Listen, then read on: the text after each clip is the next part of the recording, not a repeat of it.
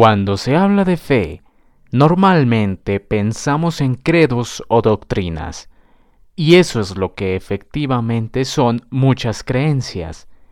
Pero en un sentido más especial, es fe cualquier principio, guía, aforismo, convicción o pasión que pueda suministrar sentido y orientación en la vida.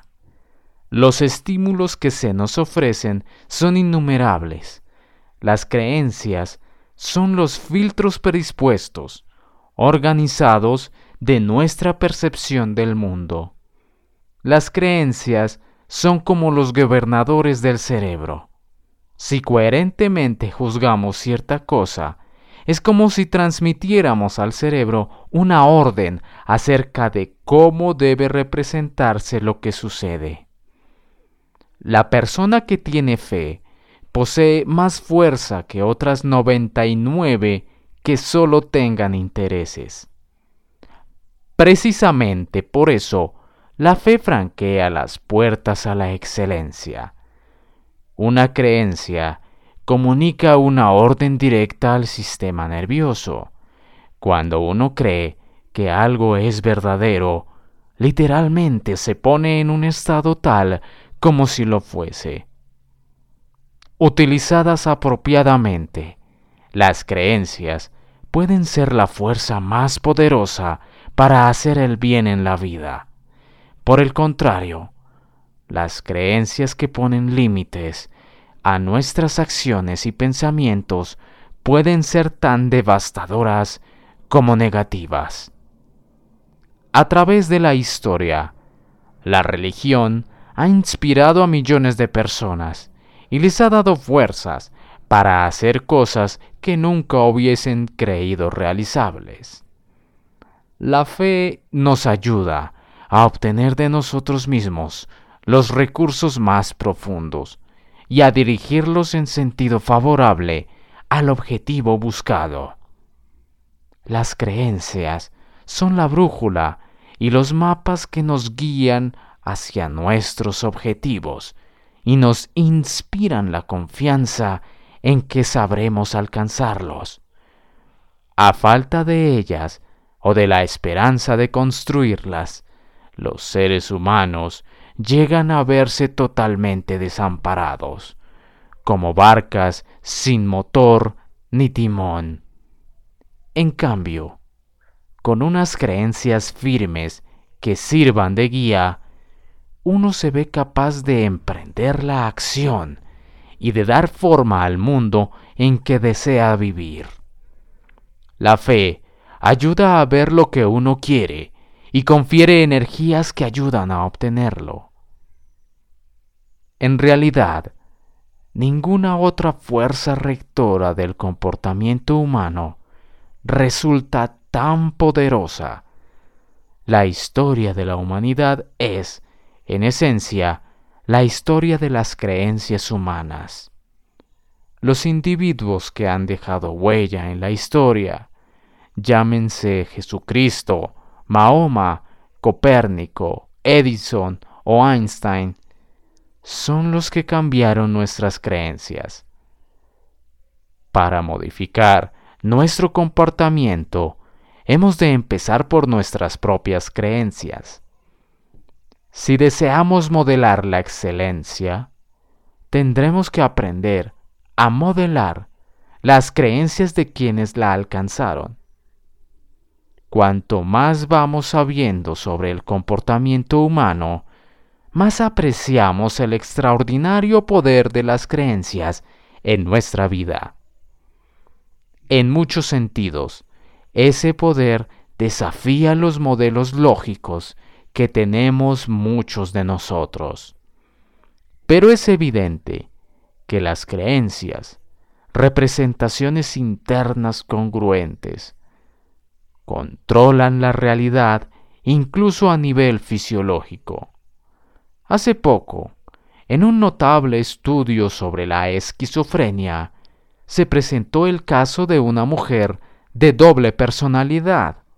Habitualmente, esa paciente presentaba niveles normales de glucemia, pero cuando ella creía ser una diabética, toda su fisiología cambiaba de acuerdo a los síntomas de la diabetes.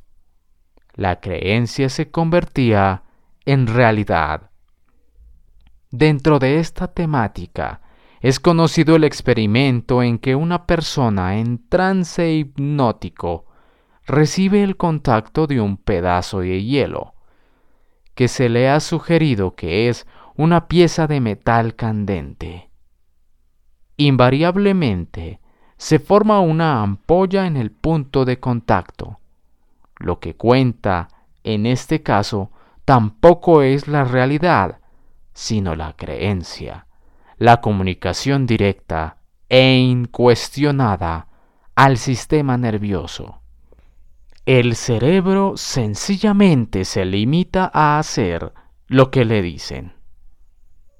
Muchos conocemos también el denominado efecto placebo. Las personas a quienes se sugiere que las drogas que van a tomar surtirán determinados efectos, muchas veces experimentan dichos efectos, aunque se les dé una píldora desprovista de cualquier propiedad activa. La fe no es más que un estado, una representación interna que dirige el comportamiento. Puede ser una fe capacitante, como la creencia en una posibilidad, la convicción de que vamos a triunfar en tal cosa o a conseguir tal otra, o una fe incapacitante, la creencia de que no podemos, de que nuestras limitaciones evidentes son incorregibles e insuperables. Si usted cree en el triunfo, tiene mucho camino recorrido para alcanzarlo. Si cree en el fracaso, esos mensajes le llevarán sin duda a tal experiencia. Recuerde que usted tiene razón, tanto si dice que puede como si dice que no puede. Ambas convicciones tienen una gran potencia. La cuestión estriba en saber qué clase de creencias nos conviene albergar y cómo desarrollarlas. El error más grave que las personas suelen cometer respecto a la fe es creer que se trata de un concepto intelectual estático de una actitud divorciada de la acción y de los resultados. Nada más lejos de la verdad. La fe es la puerta de entrada a la excelencia, precisamente porque no tiene nada de irreal ni de estático. Nuestra fe determina nuestra capacidad para liberar nuestras potencialidades. Una creencia puede destapar o tapar el discurso de las ideas. Imaginemos la situación siguiente. Alguien le dice a usted, tráeme la sal, y usted se dirige a otra habitación al tiempo que dice, pero si no sé dónde está. Tras buscarla durante unos minutos, exclama, no la encuentro. Entonces la otra persona viene y toma la sal, que se hallaba en el estante a dos palmos de donde usted se encuentra, diciendo, ¡Qué despistado! Si llega a ser una serpiente te habría mordido. Cuando usted dijo, pero si no sé, le envió a su cerebro la orden de no ver la sal. En psicología, esto se llama escotomizar. Hay que recordar que todas las experiencias humanas, todo lo que uno ha visto, oído, tocado, olido y gustado, se almacena en el cerebro. Si uno dice congruentemente que no puede recordar algo, tiene razón. Si uno dice congruentemente que puede, entonces transmite al sistema nervioso una orden que abre caminos hacia aquella parte del cerebro que posiblemente contenga las respuestas que uno necesitaba. Pueden porque creen que pueden. Virgilio. Así pues, una vez más, ¿qué son las creencias? Son pensamientos preformados y preorganizados de la percepción que filtran de una manera coherente nuestra comunicación con nosotros mismos. ¿De dónde proceden las creencias? Porque ciertos individuos tienen creencias que les impulsan hacia el éxito, mientras otros tienen creencias que no contribuyen sino a su fracaso? Si pretendemos modelar las creencias que fomentan la excelencia, necesitamos saber ante todo cómo se originan las mismas. La primera fuente es el ambiente que nos rodea. En él es donde se produce de la manera más inexorable el ciclo según el cual el éxito llama al éxito y el fracaso incuba el fracaso. La segunda son los acontecimientos, grandes o pequeños. Estos pueden dar forma a la creencia. En la vida de toda persona hay acontecimientos inolvidables. Muchos hemos experimentado vicisitudes que no olvidaremos nunca, situaciones que nos causaron tal impresión que permanecerán grabadas para siempre en nuestro cerebro. De esta especie son las experiencias que forman las creencias capaces de cambiar nuestra vida. La tercera manera de fomentar las creencias es a través del conocimiento. El conocimiento es una de las grandes vías que permiten romper las trabas de un ambiente limitado.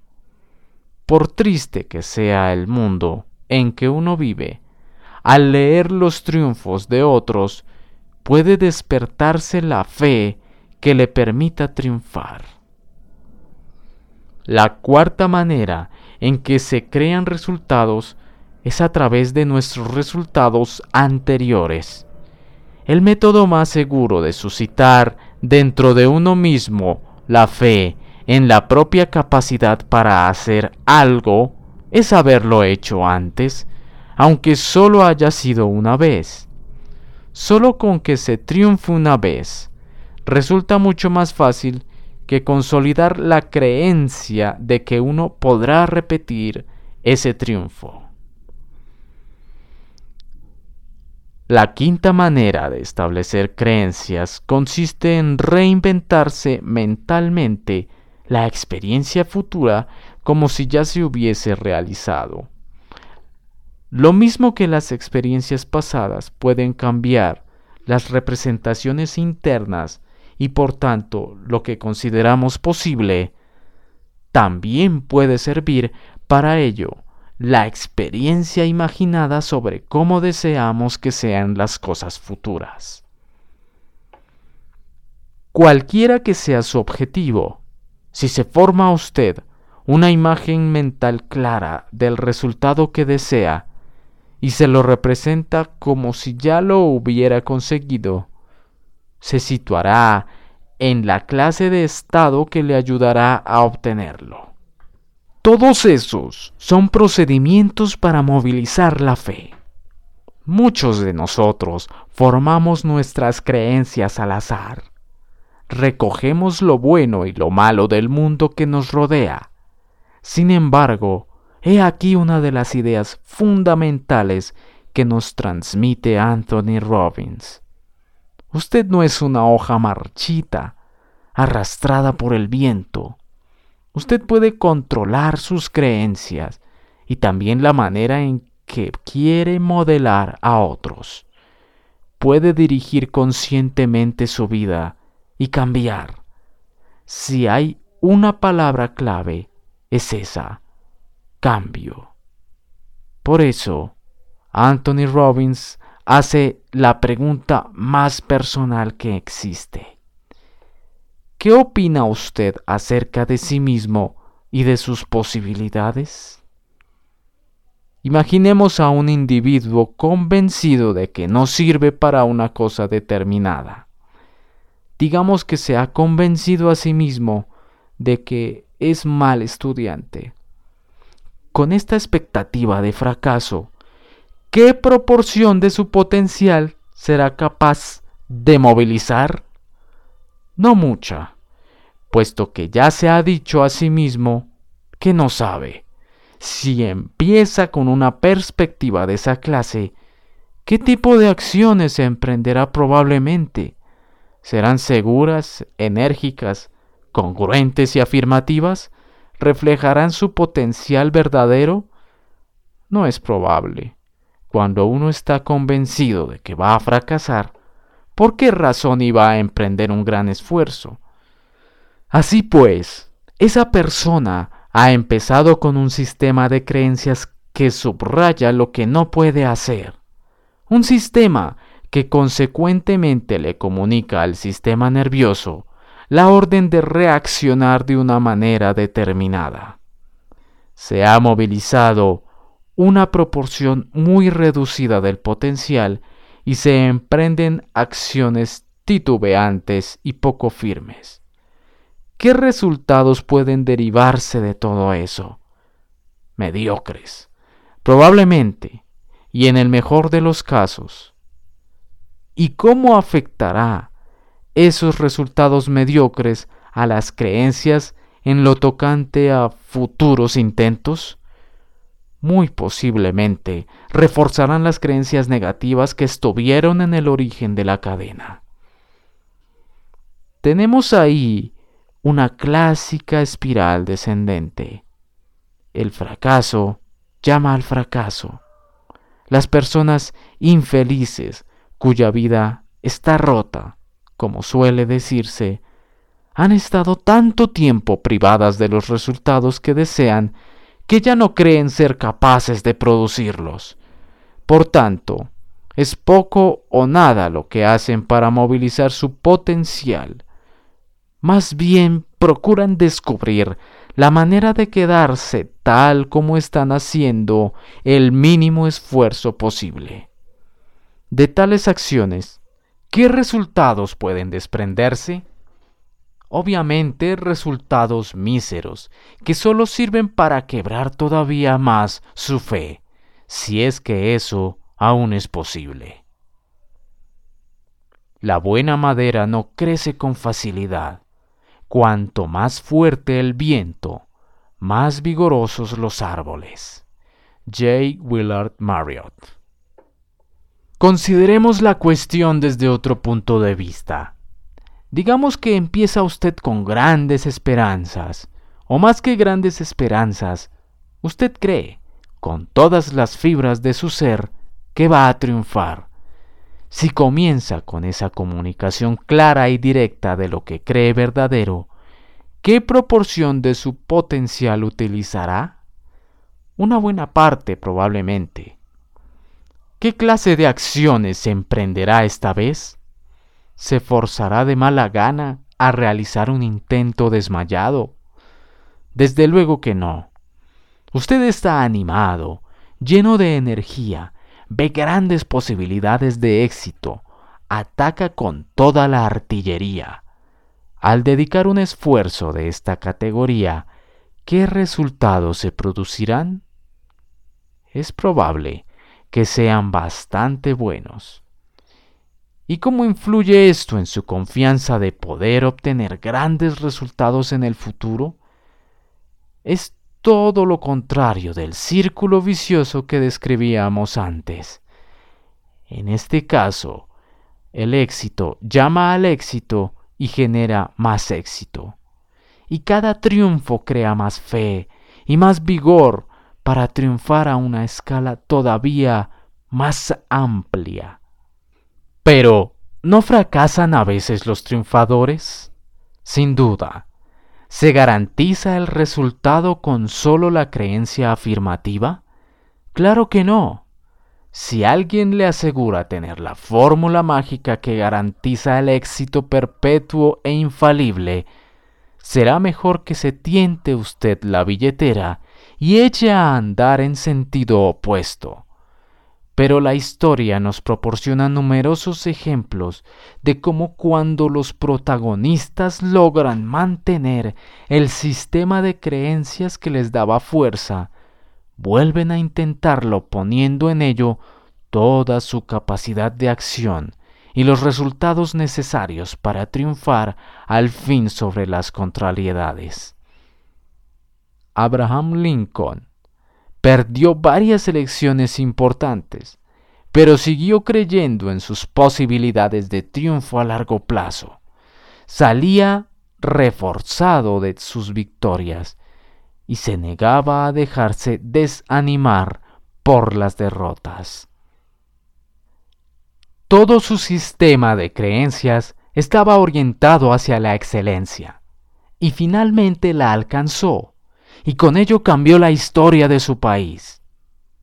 A veces no hace falta tener una fe tan tremenda para triunfar en algo. En ocasiones, los individuos producen resultados sobresalientes sencillamente porque ignoraban que la cosa fuese difícil o imposible. Es decir, que a veces basta con la ausencia de convicciones limitativas. Tomemos por ejemplo el caso de un joven que se durmió durante la clase de matemáticas y no despertó hasta que el timbre señaló el final de la lección.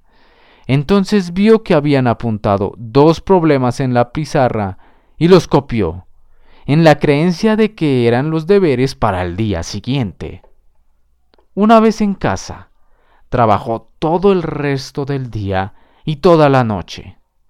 No pudo resolver ninguno de los dos, pero siguió intentándolo durante el resto de la semana. Por último, logró solucionar uno y presentó su trabajo al profesor. Este se quedó atónito, pues resultó que se trataba de un enigma hasta entonces considerado irresoluble. Si el alumno lo hubiera sabido, seguramente no se habría dedicado a resolverlo. Pero como no se había dicho a sí mismo que aquello no pudiera hacerse, sucedió en realidad todo lo contrario se convenció de que tenía el deber de resolverlo. Por eso logró encontrar la manera de resolverlo. Otro modo de cambiar nuestras creencias consiste en vivir una experiencia que las refute. Por eso realizamos la práctica de andar sobre las brasas.